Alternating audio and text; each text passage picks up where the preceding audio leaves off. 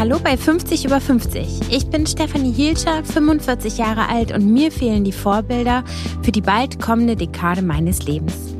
Ich sehe in der Öffentlichkeit nicht besonders viele Frauen, die ein paar Jahre älter sind als ich. Doch natürlich gibt es sie, die Frauen zwischen 50 und 60. Ich möchte hier einen Ort schaffen, an dem sie zusammenkommen. Einen Ort, an dem Lebenserfahrungen und Lebensgeschichten zu finden sind. Einen Ort, an dem offen über Höhen und Tiefen und über die Herausforderungen, vor allem aber über die Chancen des Älterwerdens gesprochen wird. Ein Ort, aus dem wir alle etwas für uns mitnehmen können, für unser eigenes Leben. Ich habe Gäste aus ganz verschiedenen Bereichen eingeladen. Ich spreche mit Moderatorinnen und Schauspielerinnen, mit Autorinnen, Unternehmerinnen, mit Frauen aus Sport, Medizin, Wirtschaft und Politik. Sie alle gehen ihren ganz eigenen Weg und von ihnen allen können wir lernen. Ich kenne Anastasia Zamponidis aus dem Fernsehen. Täglich moderierte sie die Sendung TRL auf MTV, mitten in einem Studio auf dem Berliner Kudamm. Und damals fühlte es sich für mich so an, als würde ich durch ihre Show in eine große, bunte und interessante Welt blicken. Nach meinem Studium bin ich selbst bei MTV gelandet. Eine sehr prägende Zeit für mich. Aber um Musikfernsehen geht es in unserem Gespräch hier nicht, sondern um das, was danach für Anastasia kam. Mit ihren Büchern über zuckerfreie Ernährung landet sie einen Bestseller nach dem anderen und ist selbst der beste Beweis für die gesundheitlichen Benefits des Zuckerverzichts. Wie sie diesen Weg geht, was daneben noch alles rechts und links des Weges liegt und wie sie mit 53 über das Älterwerden nachdenkt, das erzählt sie hier. Ich wünsche euch ganz viel Spaß mit Anastasia Zamponidis. Wenn ich dich danach frage, wie du dich mit 53 fühlst, was ist dein Gefühl zu deinem Alter? Ich habe kein Gefühl zum Alter, hatte ich noch nie. Also ich war zum Beispiel als Teenagerin schon sehr erwachsen mhm. und sehr ernst, viel zu ernst und auch dogmatisch in meinen Überzeugungen und habe es dann zum Glück mit der Wahl meines Berufes instinktiv genau richtig getroffen und habe einen Beruf gewählt, der mir sehr viel Raum für Oberflächlichkeit geboten hat. So konnte ich halt mein Naturell schön ausgleichen und war dann spätestens bei MTV wieder Teenager. Mhm. Genauso albern und nur am Party feiern, obwohl ich das als 16-Jährige auch gemacht habe, aber ich meins mehr mental. Insofern, ich hatte nie ein Gefühl für ein Alter. Aber hast du ein Gefühl für Zeit? Hast du das Gefühl, dass du in einer anderen Lebenszeit gerade bist als mit 16? Ja, das, das definitiv. Aber ich gucke auch nie nach hinten. Also ich hatte jetzt zwei Podcast-Situationen und das war dann doch schön, weil ich das ja nie mache, das eine äh, war ein 90er-Jahre-Podcast. Da durfte ich dann über meine wilden Berliner Zeiten als DJ und mhm. alles Mögliche nach dem Mauerfall erzählen. Und das andere war ein DJ-Podcast. Und da konnte ich mal so richtig erzählen, was ich alles schon gemacht habe. Und mein Gott, ist meine Brust angeschwillt. Ich bin so stolz auf diese kleine, wilde, taffe, junge Anastasia. Aber ich denke nie übers Gestern nach. Aber wenn du mich jetzt so fragst, ja, klar. Also schlauer, ein bisschen dickeres Bankkonto, was äh, die junge Anastasia ja auch nicht wusste. Mhm. Gelassener, gesünder, mhm. besser drauf. Also besser, eigentlich besser. Das ist total schön zu hören. Ja, ich hoffe, das kippt nicht irgendwann so krass um, ne? wenn die Knochen anfangen zu schmerzen, weil sie so alt sind. Das heißt also, eigentlich magst du dein aktuelles Alter gern. Oder die Lebensumstände, in denen du dich jetzt befindest. Ja, beziehungsweise ich denke nicht drüber nach. Also für mich ist es wichtig, dass ich morgens die Augen aufschlage und ich bin immer noch ich, wenn du verstehst, was ich meine. Es gibt ja zwei Tage im Monat, da schlage ich die Augen auf und fühle mich nicht wie ich. Mhm. Die Hormone sagen mir irgendwie, heute bist du ein Zombie. Aber das war früher auch schlimmer. Und ich möchte schmerzfrei sein, ich möchte Bock auf den Tag haben, aufspringen, mich gut fühlen. Und das ist jetzt seit äh, vielen, vielen Jahren äh, gleich und beziehungsweise besser geworden. Das heißt, du fühlst dich besser als noch vor 10 oder 15 Jahren? Besser als vor 16 Jahren. Okay, das war der Punkt, an dem du zuckerfrei geworden bist. Genau, also das hält jetzt wirklich auch sechs, 16 Jahre an. Am Anfang war es natürlich so eine Kurve von, von Monat zu Monat, von Jahr zu Jahr wurde es immer besser. Und es hat sich dann auf einem Niveau eingependelt und auf dem bin ich jetzt. Und bisher merke ich jetzt nicht, dass der Abfall beginnt. Das ist schön. Abfall wollen wir hier nicht. Gibt es denn irgendwas, was du nicht magst? Oh ja. ja. Ja, ja, ja, ja. Zwei Dinge fallen mir da spontan ein. Ich war nämlich gestern in einem Fahrstuhl, hatte auf der einen Hand meine drei Kleider für Veranstaltungen, hatte dann noch links den Rollkoffer und dann noch eine schwere Handtasche an der Schulter und wollte im Fahrstuhl auf den vierten Stock drücken und ich konnte es nicht lesen. Oh. Weil meine, ja, hier, genau. meine Lesebrille. Die habe ich ja hier. immer zur Hand. Also Ja. am Anfang war ich extrem genervt, aber mittlerweile habe ich überall eine. Im Auto, im Badezimmer, in der Handtasche, im Einkaufsrucksack, im Wohnzimmer, selbst im Badezimmer. Ich habe überall eine Lesebrille. Damit ich diese, dieses, nein, wo ist die jetzt? Weil das finde ich so schrecklich. Und dann stand ich da und musste alles ablegen und nach der Brille in der Tasche suchen, weil ich sie halt hier nicht reingesteckt habe, was ich immer vorne so mache im Ausschnitt. Das finde ich doof. Das ist doof am Altern. Und das fing bei mir aber schon mit 43 an, dass ich anfing, so wirklich die Produkte, ich habe ja immer die Zutatenlisten studiert, dass es dann immer weiter wegging und so mit 44 war mein Arm dann nicht mehr lang genug, um es zu lesen. Dann musste die Lesebrille her. Genau in der Phase bin ich. Ich bin jetzt 43 Ah. und werde in zwei Monaten 44 und ich experimentiere jetzt mit der Brille. Und ich finde, ich weiß nicht, wie du das empfunden hast, ich empfinde das als ganz komisch. Also ich habe zum Beispiel auch einen Termin beim Augenarzt gemacht, weil ich glaube, dass mit mir irgendwas grundlegend nicht stimmt. Ich finde, das ist so eine komische Veränderung. Was meinst du denn? Ich weiß nicht, ob ich irgendwie, es fühlt sich eher an, als hätte ich grünen oder grauen Star, als dass ich Nee. einfach nur eine Lesebrille Nein, nein. brauche. Aber das ist massiv, oder? Es ist ein massiver Einschnitt, weil Ja. ich immer Zeit meines Lebens diejenige war, die die Schilder, Straßenschilder als erste von weitem und auch im Dunkeln lesen konnte. Mhm. Mittlerweile dauert es ein bisschen länger. Wo sind wir hier eigentlich? Ach Gott sei Dank haben wir einen Navi. Ja, ja. Und das, das empfinde ich schon so. Dann denke ich mir so, ja, dann musst du dich jetzt von dieser perfekten Anastasia verabschieden. Aber sie war, sie war schon cool. Sie konnte das immer schneller als alle anderen. Und jetzt ist es halt nicht mehr so. Also das ist das erste Nervige. Und zweitens habe ich irgendwann in diesem Jahr eine halbe Stunde im Schneidersitz gesessen. Und dann stand ich auf und dachte so, hallo. Das ist anders als früher. Mein- Ich habe gemerkt, dass ich Knie habe. Mhm. Also ich habe noch nie gespürt, dass ich Knie habe. Sie sind halt einfach da, machen alles, was sie machen sollen. Mhm. Ich habe noch nie irgendwas da in diesem Bereich gespürt. Und auf einmal war da so ein, so ein Pieks, als ob da jemand eine kleine Nadel reingestochen hätte. Und dann dachte ich so, vielleicht sollte ich ab jetzt nicht mehr eine halbe Stunde im Schneidersitz sitzen. Mhm. Also auch davon verabschieden wir uns jetzt. Das ist aber der einzige Verfall, der mir jetzt einfällt bisher. Oh, das hält sich aber stark. Das hält sich stark in Grenzen.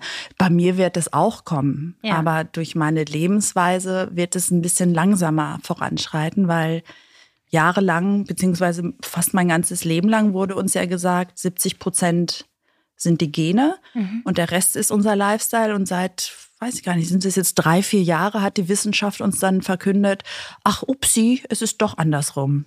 Also wir haben tatsächlich mit unserem Lifestyle das meiste in der Hand, wie wir älter werden und wie alt wir werden. Mhm. Wobei mir egal ist, wie alt ich werde. Mhm. Es ist mir wirklich Schnurz, aber ich möchte halt bis zum letzten Tag diese alte Anastasia morgens beim Augenaufschlagen haben. Mhm. Wenn dir egal ist, wie alt du wirst, hast du Angst vor dem Tod? Nein. Nee, nee. Also ich bin zwar nicht religiös und auch nicht wahnsinnig spirituell, aber ich glaube, dass das Sterben nicht schlimm sein wird und auch nicht sein kann, weil sonst würden wir nicht leben. Also ich glaube schon, dass das Grundprinzip unseres Daseins urgut ist. Die Dinge, die nicht gut sind, machen wir uns halt. Und das ist natürlich auch eine jahrtausendlange Tradition. Es gibt ja Völker, die sagen, das ist die Erlösung, der Tod. Da fängt erst der Heil, die Party fängt dann erst richtig an, irgendwo. Der Akt des Sterbens, damit habe ich mich auch mal befasst, weil ich das super spannend fand. Nahtoderfahrungen war mal ein Thema, da habe ich mich wahnsinnig viel mit befasst, weil ich das irre spannend finde. Und dann eben auch Tagebucheinträge von Angehörigen, die Menschen begleitet haben in den Tod. Und die haben halt gesagt, dass so in den letzten Minuten oder in der letzten Stunde diese Menschen so komplett frei und glücklich aussahen und gewirkt haben und noch gesprochen haben vielleicht und also so richtig so glückselig, so nach dem Motto so, wow, ich gehe jetzt zu der nächsten Party. Also das fand ich total spannend und ich bin fest der Überzeugung, dass diese Minute des Sterbens richtig toll sein wird. Was nicht schön sein könnte, ist halt der Weg dorthin. Ne? Wir wollen nicht äh, in einem Sterbehospiz mit Schmerzen oder ans Bett gefesselt sterben. Das, das könnte schlecht sein. Aber der Akt des Sterbens muss spitze sein. Und auf das Thema überhaupt gekommen bin ich, weil ich zwei Frauen kennengelernt habe, die beide Nahtoderfahrungen hatten. Dann dachte ich so, boah, wie spooky ist das denn? Mhm. Ich habe das selbst noch nie erlebt. Mhm. Ich habe das auch noch nicht erlebt. Kennst ähm, du denn jemanden, der das mal erlebt hat? Das musst du dir mal erzählen lassen. Das ist echt abgefahren. Kannst du davon was erzählen oder fänden hm? die Frauen das doof? Nö. Nee, nee, die sind da ja auch sehr offen mit umgegangen. Also die eine äh, ist bei der Geburt ich glaube, acht oder neun Minuten tot gewesen quasi. Also wirklich, das, nicht nur, dass das Herz nicht schlug, sondern das Gehirn war, glaube ich, auch nicht mehr wirklich durchblutet. Also bei ihrer eigenen oder bei ihrer eigenen, ihres Kindes? Ihres Kindes. Mhm, mh. Sie hat wahnsinnig viel Blut verloren. Mhm. Da hat sie eben auch gesagt, dass das total schön war, die, diese Zeit, die sie erlebt hat. Sie hat auch mitgekriegt, was um sie herum passiert. Und dann tauchte auf einmal ihre Oma auf, mit der sie sich unterhalten hat. Die hat ihr dann gesagt, Mädel, wir sehen uns wieder, aber jetzt noch nicht. Mhm. Okay, kümmere dich noch um dein Kind. Ja. Ich weiß, es ist total abgefahren. Es ist ja auch nicht nachzuweisen. Aber ganz ehrlich, niemand kann mir auch nachweisen, was ich träume. Du kannst nur beobachten, jetzt mal von wissenschaftlicher Seite, dass sich da Gehirnströme auftun, aber den Film, den werden wir doch nie sehen eines anderen, oder? Ja. Und trotzdem glauben wir, dass du, dass du geträumt hast. Ne? Mhm. Ich bin offen in alle Richtungen. Wissenschaft und Spiri-Freaks, das ist mir egal. Ich finde es einfach nur schön, wenn mein Kopfkino losgeht. Mhm. Ja, und die andere ist ertrunken. Und die war richtig lange tot, 20 Minuten. Mhm. Und wurde wiederbelebt. Mhm. Und auch die hat ihre Großmutter getroffen. ich dachte so, hey, wieso denn die Großmütter? Aber das scheint wohl auch so eine Verbindung zu sein zu den weiblichen Vorfahrinnen. Und auch die meinte so, du hast eine ganz spezielle Aufgabe. Also mach das mal und dann kommst du irgendwann wieder. Mhm. Und da dachte ich so, also entweder sind diese Frauen super Lügnerinnen oder die sind totale Freaks oder ich beschäftige mich mal mit dem Thema.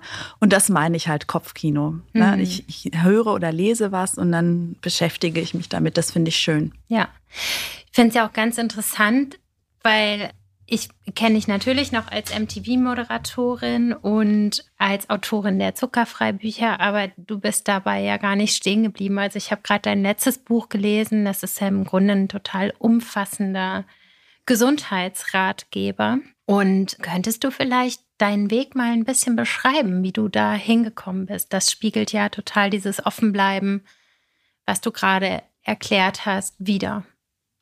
Ich glaube, das ist auch ein gutes Anti-Aging-Mittel. Also ich behaupte nicht, dass ich da alles richtig mache, was man machen könnte es geht ja eigentlich immer nur ums sich Bewusstsein. Was mache ich in Anführungsstriche falsch? Worin bin ich gut? Was gelingt mir noch nicht so gut? Mhm. Und ich habe gerade gestern mit einer alten Schulfreundin telefoniert, mit der ich Abitur gemacht habe. Long time ago. da lief gerade Dirty Dancing. So alt bin ich schon. da haben wir irgendwie gesprochen, dass es eben nicht darum geht, alles richtig und perfekt zu machen, sondern immer interessiert zu sein, seiner Persönlichkeit weiterzuarbeiten. Und ich glaube, ich, bis zum letzten Tag meines Lebens werde ich noch an meinen blinden Flecken arbeiten. Von denen wir ja nicht wissen, dass sie da sind, weil sie ja blinde Flecke sind. Und das finde ich so mhm. spannend, weil es eben interessant ist, wenn du welche entdeckst und entblößt und dann weitergehen kannst. Und ich glaube, das ist halt ein Thema. Und ich habe schon während MTV, aber auch schon vorher beim Radio und in der Clubszene. Da war ich ja wirklich sehr aktiv und habe viel gearbeitet. Ich habe immer gemerkt, wenn ich zu sehr bubblemäßig unterwegs bin. Also in den 90ern war das auch extrem in Berlin, dass diese Clubszene, alle, die irgendwas mit Clubs gemacht haben, das war so eine eigene Welt. Schon auch eine schöne, weil da waren schwarze und türkische schwule Drag Queens zum Beispiel. Und das war für uns alles normal. Mhm. Das war schon eigentlich eine schöne Welt, aber doch eine Bubble, mhm. weil dieses Berlin war ja nicht Deutschland. Und ich habe immer wieder versucht, so Ausbrüche zu haben, um mit normalen Menschen zu tun zu haben, weil ich wusste, dass es gut für mich ist, um hier offen zu bleiben im Kopf oben. Und nach MTV habe ich dann die zuckerfreie Ernährung umgestellt und habe so ein bisschen mein Herz für Kräuter entdeckt. Und dann bin ich in Kurse gegangen von einer Frau, die diese Kräuterheilkunde von ihrer Großmutter gelernt hat und die wiederum von ihrer Großmutter. Sind wir schon wieder bei Großmüttern? Mhm. Und wirklich so nachweislich aus dem Mittelalter. Dann dachte ich so, oh, spooky, Hildegard von Bingen. Dann bin ich in diese Kurse und wen treffe ich da? Keine einzige Frau aus den Medien. Mhm da kannten mich auch nur die Hälfte. Und mhm. die Hälfte, die mich kannte, interessierte sich null für mich. Und ich so, geil. Mhm. Also, weil MTV war ja schon sehr krass, ne? Also mhm. war ich ja quasi das It-Girl des Landes. Mhm. Und dann habe ich da Frauen getroffen, die ganz normale Berufe machen. Das erdet ja auch wieder wirklich irre und habe da quasi neue Freundinnen getroffen und habe wieder komplett neue Perspektiven und Anschauungen kennengelernt. Und dieses Offenbleiben, das hält im Herzen und im Kopf jung. Und dann ist es auch egal, wie die Hülle verfällt, weil du sollst dich ja gut fühlen, bevor du morgens in den Spiegel schaust. Mhm. Und nicht erst, wenn du in den Spiegel schaust, oh mhm. Gott sei Dank, Botox hat gewirkt. Mhm. Es ist egal, wie ich aussehe. Mhm. Vorher, bevor ich zum Spiegel gehe, das ist das Ausschlaggebende, ob du glücklich bist oder unglücklich bist. Mhm. Der Spiegel, ja mein Gott. Ja, das ist jetzt der Weg zur ausgebildeten Kräuterhexe. Ich habe danach noch eine Ausbildung an der Heilpraktikerschule dann offiziell gemacht, mhm. ja, als Phytotherapeutin. Mhm. Und habe dann auch in der Zeit Workshops und Kurse belegt über TCM, gerade die Fünf-Elemente-Ernährung der traditionell chinesischen Medizin. Habe dann allein ein bisschen ayurvedische Lehre gelernt, habe mich mit der mitteleuropäischen Kräuterheilkunde befasst und habe jetzt für mein neues Buch, was nächstes Jahr kommt, mich mit der traditionell griechischen Medizin befasst. Oh, interessant. Ja, Hippokrates. Das ist ja Die Säftelehre, die fünf Säftelehre. Vier Säftelehre, sorry. Oh, die einen fünf, die anderen vier. Ja, das ist ja quasi so der Ursprung der europäischen Medizin. Also er war der erste Arzt, der so diagnostisch gearbeitet hat und das auch protokolliert hat und niedergeschrieben hat. Und er hat das erste Krankenhaus in der Menschheitsgeschichte eröffnet. Mhm. Was glaubst du, weil eigentlich ist ja klar, dass eine gesunde Ernährung und ein gesunder Lebensstil gut sind. Warum glaubst du, hören die Leute gerade dir so gut zu? Ah, das ist äh, lustig. Ich war jetzt drei, vier Tage auf Tour unterwegs und ich liebe das ja, die. Leserinnen zu treffen, mhm. weil die können ja dann nach dem Vortrag oder nach der Lesung zu mir kommen. Ich signiere die Bücher, die sie vielleicht schon haben oder sie kaufen noch. Wir machen Selfies zusammen, jetzt nur noch ohne Kuscheln. Früher kamen die ziemlich schön nah ran. Und dann tauschen wir uns ja aus. Und ich glaube, jetzt so mit tausendfachem Feedback kriege ich viele Frauen oder erreiche ich viele Frauen, weil sie das lesen können, was zwischen den Zeilen steht. Jetzt mal ganz ehrlich, irgendjemand hat das, was ich geschrieben habe, irgendwann vielleicht auch schon mal irgendwo geschrieben. Mhm. Ja, ich habe ja die Welt nicht erfunden. Aber was mich einzigartig macht, ist meine Energie und Haltung. Mhm. Und die ist ja nicht in den Worten, sondern zwischen den Zeilen. Und wenn du mich persönlich triffst, kriegst du die Ladung eh voll ab. Das merke ich immer wieder. Also die schreiben mir dann auch so, oh, seit ich dich persönlich getroffen habe, mache ich's, ich schaffe es. Mhm. Und äh, im Buch ist es irgendwie meine Haltung, die nicht dogmatisch ist und nicht also gegen das Kasteien. Also der Grund, warum ich das schaffe, ist, weil ich mich eben nicht kasteie. Auch wenn das jetzt erstmal keinen Sinn macht. Also 16 Jahre zuckerfrei bin ich, weil ich es nicht muss. Also wenn ich morgen Industriezucker essen will, dann mache ich das. Ja. Da, also die Welt geht nicht unter ich bin kein schlechter Mensch. Ja. Ich kann es machen jederzeit und deswegen mache ich es nicht, ja, wenn das Sinn macht. Ich verstehe das total. Also ich bin auch seit zwölf Jahren verheiratet, weil ich in meiner Beziehung Freiheit finde. Ne? Also so, alles, was freiwillig ist, alles, was dir Freiheit und Raum schenkt, ist ja was, wo du bleibst. Deswegen kann ich das total gut nachvollziehen. Also vielleicht ein komisches genau. Gegenbeispiel, aber. Nee, nee, das so. ist ein sehr gutes Beispiel, weil ja viele Angst vor diesem Schritt haben. Ja. Also noch ein gutes Beispiel vielleicht als Bild. Ich sage ja auch nicht, ich verzichte auf den Klotz am Bein, mhm. sondern ich bin ihn los. Ja. Also ich verzichte nicht auf Zucker, sondern ich bin dieses weiße Gift los. Yippie. Ja. ja. So könnte man sich das vorstellen. Also die Haltung und das Wording ist einfach auch schon wichtig, ja. um überhaupt was im Leben zu ändern. Werbung. Mein heutiger Werbepartner ist Venya. Venya hat eine Wirkstoffpflege entwickelt, die auf die Bedürfnisse der Haut beim Älterwerden eingeht und die ich selbst schon testen durfte. Mir gefällt das Healthy Aging Konzept, denn hierbei geht es nicht darum, das Altern aufzuhalten, das geht ja auch gar nicht. Vielmehr hilft Venya der Haut im Alterungsprozess, sich selbst zu regenerieren. Von Venya habe ich auch viel über die Haut gelernt, welche Bedürfnisse sie beim Altern hat und wie eine Hautpflege die natürlichen Reparaturprozesse ankurbeln kann. Das kann unsere Haut nämlich eigentlich selber, wenn wir sie lassen. Die Pflegeserie hat viele hautidentische Wirkstoffe und nur solche, die unsere Haut kennt, aufnehmen kann und deren Nutzen wissenschaftlich belegt ist. Alles, was sie nicht braucht, ist auch nicht drin. Keine Duftstoffe, keine Emulgatoren oder Silikone. Es gibt keine unnötigen Produkte und so besteht die ganze Pflegeroutine aus gerade einmal fünf Schritten. Tippitoppi. Mit dem Rabattcode Stefanie20, das wird in Großbuchstaben und zusammengeschrieben, erhaltet ihr 20% Rabatt bis Ende April. Mehr zur Marke und zu den einzelnen Produkten erfahrt ihr unter venya.com. Benja ist übrigens von Frauen für Frauen entwickelt und wird in Deutschland hergestellt. Den Link findet ihr wie immer in den Show Notes. Vielen Dank an meinen Werbepartner Benja. Werbung Ende. Wie du das genau geschafft hast und wie jeder Einzelne das genau schaffen kann, das kann man natürlich in deinen Büchern lesen. Aber wenn du so einen Anstoß geben könntest für Hörerinnen jetzt, um darüber nachzudenken oder den ersten Schritt zu gehen in ein zuckerfreies Leben, was würdest du dann sagen? ganz unterm Strich äh, steht auf jeden Fall, du wirst ein etwas glücklicherer Mensch sein als vorher. Punkt. Also da geht kein Weg dran vorbei. Mhm. Also das, es gibt kein Feedback, in dem gesagt wurde, es hat sich nichts verbessert. Mhm. Gibt es nicht. Mhm. Warum? Weil erstens wir alle drauf sind, also ihr alle drauf seid. Sorry. Den Blick hättest du sehen müssen. blitz, blitz. Blöde Kuh kein Gedanken lesen, meine Liebe. Nee, ich, also, nein, ich, das habe ich überhaupt gar nicht gedacht. Nein, ich fand nur deine Handhaltung so schön, weil es was von einem Prediger hatte, aber von einem sehr sanften Prediger. Oh ja. Nee, predigen will ich nicht. Ähm, ähm, wo war ich? Ach so, genau. Es wird besser. Ja. Also äh, es wäre wirklich unseriös zu sagen, ja, das kann äh, Krebs heilen oder Rheuma heilen oder irgendwas.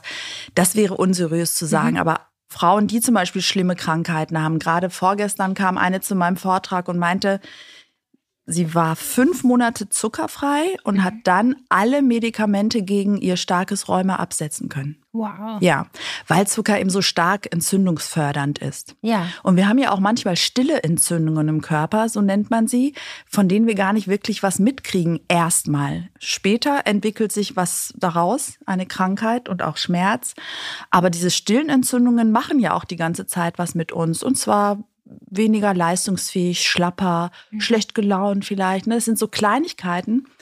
Und eine gute Motivation ist, ist irgendwas im Alltag und wenn es nur so kleine Wehwehchen sind oder chronische Leiden wie schlechter Schlaf, Pickel, Haare werden dünner, Menstruationsprobleme oder, oder PMS, starke PMS, das war dann bei mir wirklich sehr, sehr milder danach.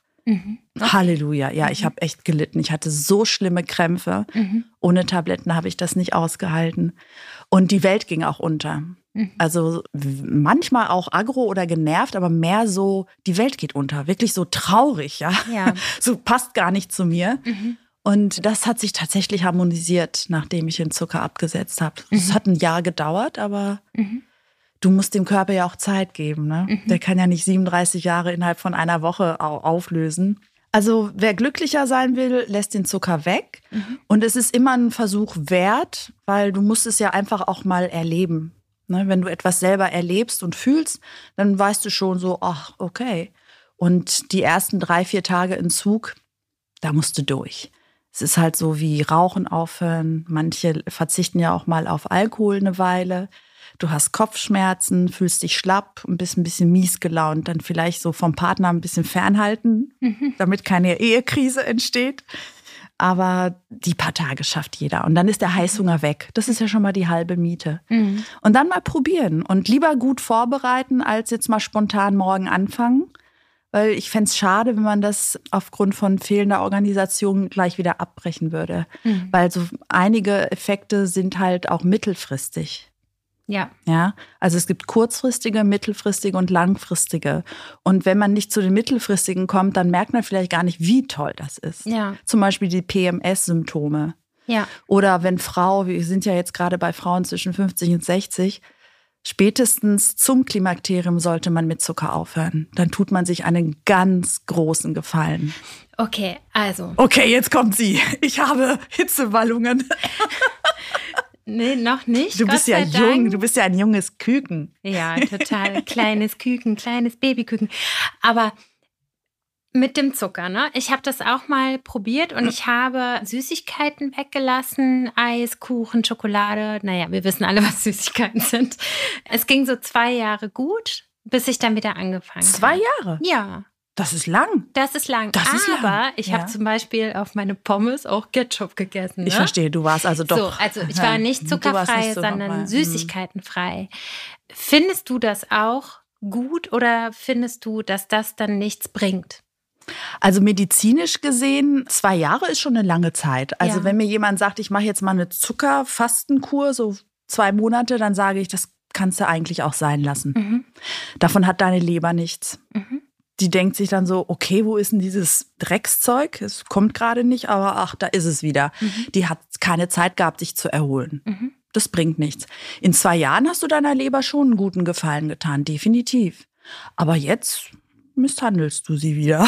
Ja, aber misshandle ich sie auch, wenn ich dann mal Ketchup esse und aber alle ja, es ist wenig. weg? Ja, ja, das ist wenig, ja. Also aus medizinischer Sicht sagt ja die WHO, 25 Gramm ist nicht das, was sie empfiehlt, so wie die Zuckerindustrie das immer dreht. Ne? Auf den Packungen steht ja empfohlene Tagesdosis. Niemand empfiehlt dir Zucker zu essen. Mhm. Ja, okay. Das ist nur die Dosis, also 25 Gramm am Tag, von der, der die WHO ausgeht, dass unsere inneren Organe keine Langzeitschäden davontragen. Okay. Alles darüber fü- führt zu einer Fettleber auf lange Zeit, eine nicht alkoholische Fettleber, Mhm. Irgendwann Leberzirrhose, aber auf dem Weg dorthin geht's dir ja auch schon nicht gut. Mhm.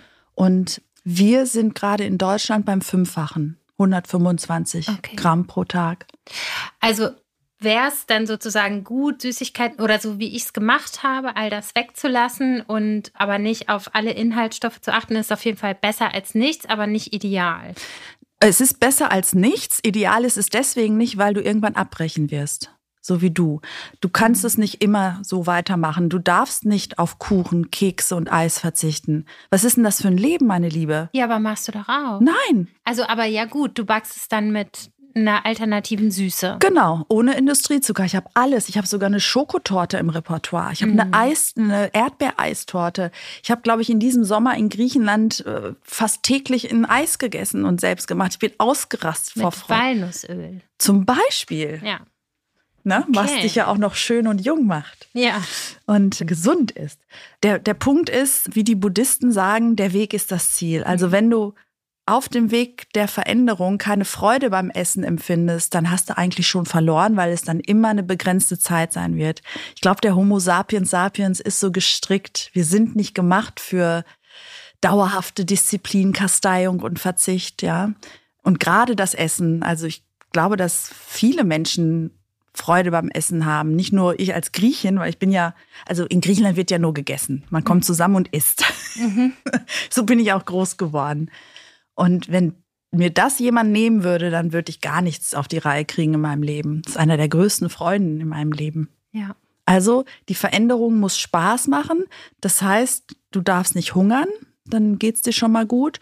Und du darfst auf diese ganzen Schweinereien nicht verzichten. Und da gibt es wirklich wunderschöne äh, Möglichkeiten. Ja. Schoko, Bananenkuchen, der, der Klassiker. Nimm den einfach mit, mach den Sonntagabends, dann hast du den für die ganze Woche und kannst jeden Tag zwei Stück mit zur Arbeit nehmen. Ja. Und dann trinkst du noch einen Kaffee am Nachmittag dazu mit Zimt und Kakaopulver. Mhm. Ist eine Appetithemmung dreifach. Bist du gut für den, bis zum Abend gerüstet und hast kein Nachmittagstief. Und das finde ich jetzt gerade echt mal einen guten Tipp, weil ich nämlich nachmittags immer anfange, irgendwas in mich reinzustopfen. Ja? So drei, vier Uhr, ne? Ja. Hm. Ja. Ist ja auch ein langes Stück von eins bis sieben, wenn man Abend ja. ist oder noch später, ne? Ist ja auch ein Ritt, genau. Und dieses Nachmittagstief, das habe ich nicht mehr, weil ich ja diese Blutzuckerschwankungen nicht habe. Aber gerade die, die so im ersten halben Jahr oder im ersten Jahr sind, die können halt diese, also da würde ich wirklich auch so viel von essen bis zum Anschlag. Nicht auf die Kalorien achten ihr werdet früher oder später mehr oder weniger abnehmen. Das macht jeder, der auf Zucker verzichtet, je nachdem, wie viel man mitbringt. Mhm. Bei mir waren es jetzt im ersten Jahr zwei Kleidergrößen. Okay, das ich ist war, viel. Das ist viel, aber ich war ja auch nicht übergewichtig. Ich bin halt, jeder Mensch hat ja so einen Spielraum. Bei mir, bei meiner Größe sind das 14 Kilo. Oben werde ich übergewichtig, wenn ich da drüber gehe, und unten werde ich untergewichtig. Mhm. Und ich war davor in der Mitte. Mhm. Also alles fein. Und ich bin jetzt ins untere Drittel gerutscht, aber ja. immer noch weit entfernt von Untergewicht. Ich ja. komme ja nicht dahin. Ich müsste unter 50 Kilo wegen, das kriege ich ja niemals hin. Ja. Auch mit meiner winzigen Größe. Ja. Insofern bin ich nach wie vor normalgewichtig, aber im unteren Drittel. Mhm. Das heißt, ich kann jetzt so, sagen wir mal, ab 60 oder so auch gern mal ein paar Kilo zunehmen, weil der Stoffwechsel ja sich verlangsamt mhm. und die Hormone sich ändern und werde trotzdem nicht übergewichtig und bin dann nicht gesundheitsgefährdet. Ja. Das ist doch das Schöne, dass man so einen Puffer hat nach oben. Und abzunehmen, ohne zu hungern, jetzt mal ganz ehrlich, das ist doch das Schönste, was sich eine Frau vorstellen kann, ne? Die Zeit ihres Lebens gesagt bekommen hat, du bist dick oder du musst abnehmen oder so musst du aussehen. Mhm. Ich verstehe aber schon dein Buch, ne? Weil hier steht ja drauf für immer jung. Ich möchte es gerne eigentlich so verstehen, dass du sagst für immer gesund. Wenn du weißt, was ich meine. Weil wenn ich jetzt zu dir sage, boah, du siehst überhaupt nicht aus wie 53, dann ist es bei dir definitiv ein Fakt. aber ich persönlich empfinde das eigentlich nicht als ein Kompliment, sondern empfinde das eigentlich als gesellschaftliches Problem, ne? dass man definiert wird über, über das Aussehen.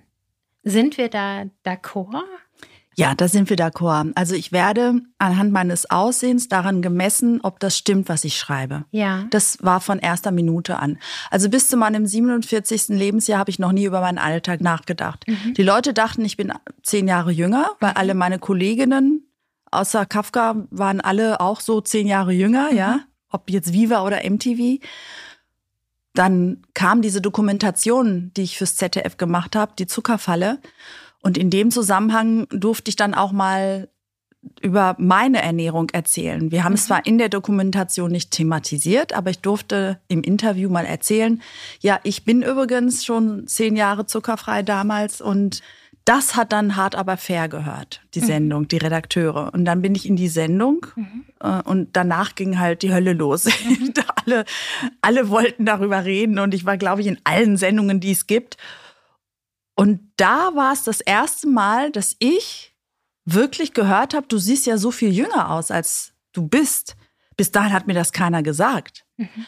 Erstens wissen ja die Leute in meinem Umfeld, wie alt ich bin. Mhm. Und die, die es nicht wussten, die mich nur von MTV kannten, dachten, ich bin zehn Jahre jünger. Mhm. Und auf einmal ist es voll das Thema gewesen. Mhm. Und das ist gefährlich. Ja, das ist, das gefährlich. ist sehr gefährlich. Ja. Aber ich meine, mit 47 wenn du auch nur ein klitzekleines bisschen selbstreflektiert bist, dann weißt du das dann auch zu handeln. Ja. Das ist gefährlich, weil du dir diese Hülle überstülpen kannst, dass so dein Ego da so drin aufgeht. Aber wenn du das tust, wirst du zehn Jahre später dir das genauso, diesen Schuh genauso anziehen, wenn die Leute sagen so, aber jetzt bist du richtig alt geworden. Ja. Und beides tue ich tatsächlich nicht ich definiere mich nicht über mein Aussehen, habe ich auch nicht mit 30, auch ja. nicht mit 16 und werde ich auch nie. Ich glaube ja, wenn mich jemand fragt, was macht dich aus? Was ist toll an dir? Dann würde ich immer eine Eigenschaft oder eine Leistung nennen. Ja. Ja. Und niemals mein Aussehen. Ja. Deswegen weiß ich, dass ich auch mit 80 oder 85 nicht depressiv werde, weil die Männer mir nicht mehr hinterher pfeifen. Mhm. Obwohl ich könnte mir vorstellen, dass ein 65-Jähriger dann auch noch pfeifen wird. Das ist doch schön. Aber ich habe mir den Schuh nicht angezogen. Ganz im mhm. Gegenteil, ich habe das sogar benutzt, mhm. um Frauen zu ködern. Mhm. weil ich weiß, dass alle Frauen schlank sein wollen und ich weiß, dass alle Frauen jünger aussehen wollen. Und ich dachte mir so, ich catche sie mit diesen oberflächlichen Mitteln. Ja. Ich hinterlistiges kleines Luder. Und dann führe ich sie dahin, wo sie sich vor dem Spiegel betrachten so gut fühlen wie ich. Und dann werden sie mich verstehen, dass das weit mehr ist als nur Optik und Kosmetik. Und diesen Trick habe ich benutzt. Den benutze ich bis heute. Ich dachte mir das. Das ist schön. Wirklich? Ja, ich dachte mir das. Weil ich dachte nicht, dass du, weil es geht so viel um Gesundheit, ja. um Rituale, es geht ne, um, um ganz, ganz viele Einflüsse. Ich habe mir nicht vorstellen können, dass es dir um das junge Aussehen geht. Ja, schön, dass du das verstehst, weil manche verstehen es ja nicht so. Ja.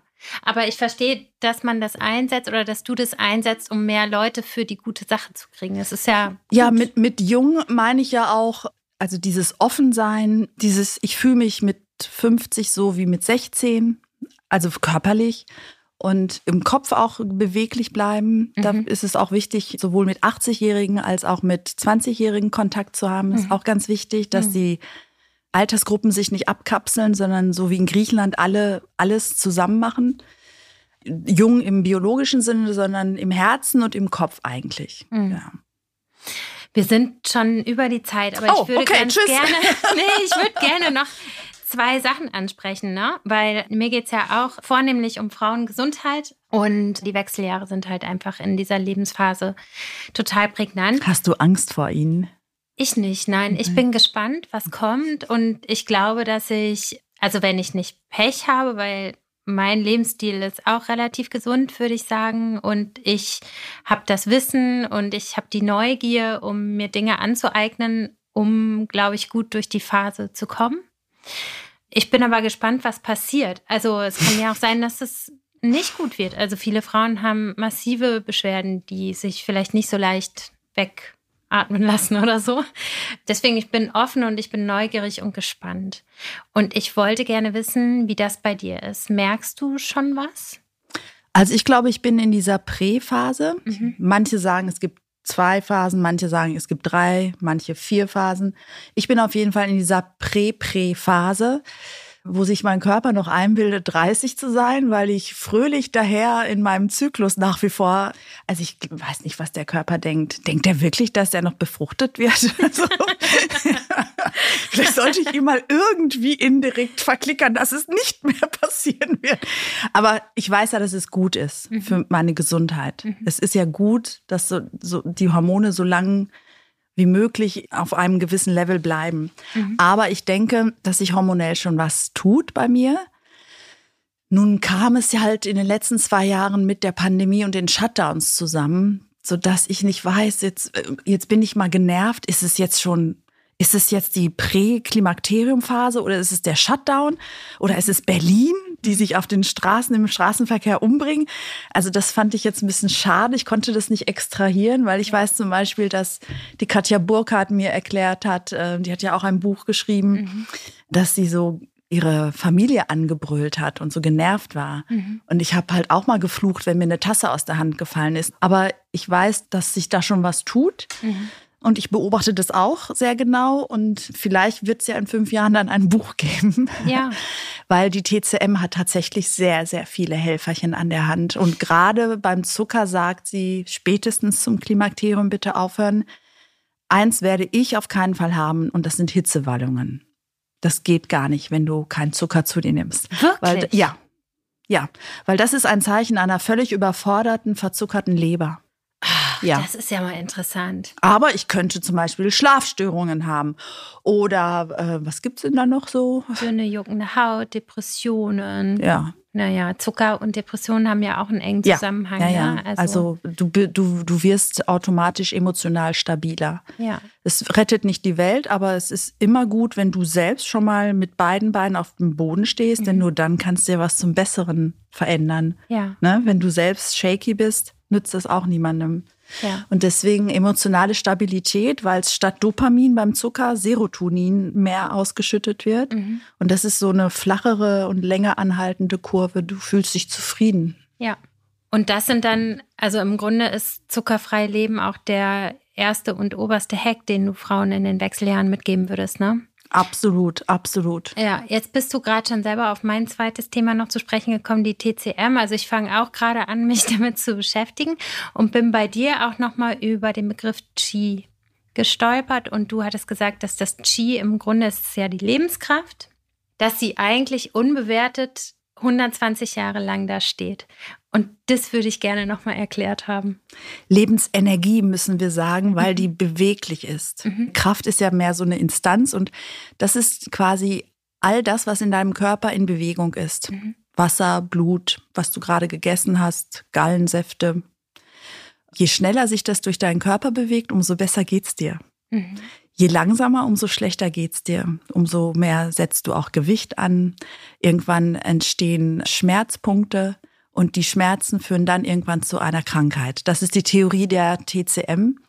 Und ich sorge halt, ich glaube, ich war ein Jahr zuckerfrei, danach bin ich in die Fünf-Elemente-Ernährung hundertprozentig eingestiegen. Hat mir auch sehr geholfen. Deswegen habe ich ja diese Tipps auch immer wieder in meine Rezepte eingebaut, weil mhm. es ist ja egal, ob du es weißt oder ob du daran glaubst wenn du es machst, weiß ich, dass es funktionieren wird. Ja. es ist ja kein Hokuspokus. Ja. Ich weiß, die Wissenschaft tut immer so, als wäre das nicht nachzuweisen. Ich glaube einfach, dass noch gar nicht genug Geld zur Verfügung gestellt wurde, um ausreichend da Metastudien zusammenzufassen, weil es hilft so vielen Leuten. Und ganz ehrlich, mir ist es am Ende des Tages egal. Hauptsache, mir geht's gut, bei mir funktioniert's. Sowohl Akupunktur als auch Qigong, als auch Kräuterlehre. Und dein Qi, also wenn du immer kalte Füße und Hände zum Beispiel hast, dann heißt das, dass dein Qi zu langsam fließt. Das heißt, du musst da so ein bisschen dem auf dem, auf den Trip, so ein bisschen auf, auf Trab helfen. Mhm. Indem du zum Beispiel nur noch warm trinkst, also vor allem im Winter und warm isst. Das wäre das Erste. Und dann könntest du die vier Nahrungsmittel reduzieren, die am kühlendsten sind, von innen heraus. Es geht ja mit, um die Thermik nach dem Verzehr. Mhm. Und da gibt es vier Dinge, die in unseren Breitengraden extrem viel konsumiert werden. Deswegen sind so viele Menschen von innen ausgekühlt. Schönes Bild, ne? Mhm. Das ist einmal Kuhmilch, mhm. Schweinefleisch, Weizen und Zucker. Okay, zwei nehme ich sowieso nicht zu mir. Welche? Kuhmilch und Fleisch. Ah, du bist Vegetarierin. Ja. Genau, Vegetarier. Das heißt äh, Weizen und Zucker. Und Zucker. Mhm. Naja, gut, wenn du das jetzt nicht morgens, mittags, abends zu dir nimmst. Mhm. Aber jetzt äh, versuch mal auch morgens warm zu essen. Ich kann dir versichern, du wirst einen Unterschied in spätestens drei Wochen merken. Okay. Und ich habe keine essen, kalten Füße mehr. Hast du nicht? Ich hatte früher immer kalte Füße. Ja. Und isst du so ein Porridge oder? Ja, oder auch mal ein Omelette, wenn ich glückliche Eier habe. Also von äh, Hennen, die glücklich sind und leben mhm. dürfen. Oder auch, was mache ich dann noch? Äh, Seidentofu, äh, gibt's auch. Mhm. Ich esse auch gern meine Vollkornreispfanne. Ich esse auch gern würzig morgens. Mhm. Also nur warm trinken und nur warm essen und du wirst merken, dein Ski kommt in Wallung. ich bin gespannt. Sag mal, ist warm denn auch schon so eine Nein. Zimmertemperatur Nein. Flasche Wasser? Nein. Im, Im, Sommer okay. ist äh, Zimmertemperatur okay, mhm. aber im Winter würde ich euch wirklich bitten, es ist nicht heiß, ne? Wir, mhm. wir, wollen nicht heiß, sondern einfach dran denken, der Körper hat 36, 37 Grad mhm. und wir wollen einfach, dass er wenig Arbeit leistet, mhm. weil dabei verliert er Energie. Mhm. Also, Idealfall wäre 40 Grad. Müssen wir jetzt nicht messen, es ist einfach lauwarm. Und du wirst merken, selbst deine Haut und deine Verdauung und dein Gehirn und deine Konzentrationsfähigkeit, du wirst eine neue Frau sein. Tu es. Okay. Und bitte, ich bitte um Feedback. Ja, das gebe ich dir auf jeden Fall. ja, krass, okay. Also ich danke dir total für all deine Tipps, die du mir und allen Hörern und vielleicht auch Hörern gegeben hast. Und ich freue mich auf dein übernächstes oder überübernächstes Buch, das sich mit der TCM und den Wechseljahren beschäftigt. Und vielen Dank, dass du da warst. Danke für die interessanten und ähm, neugierigen Fragen.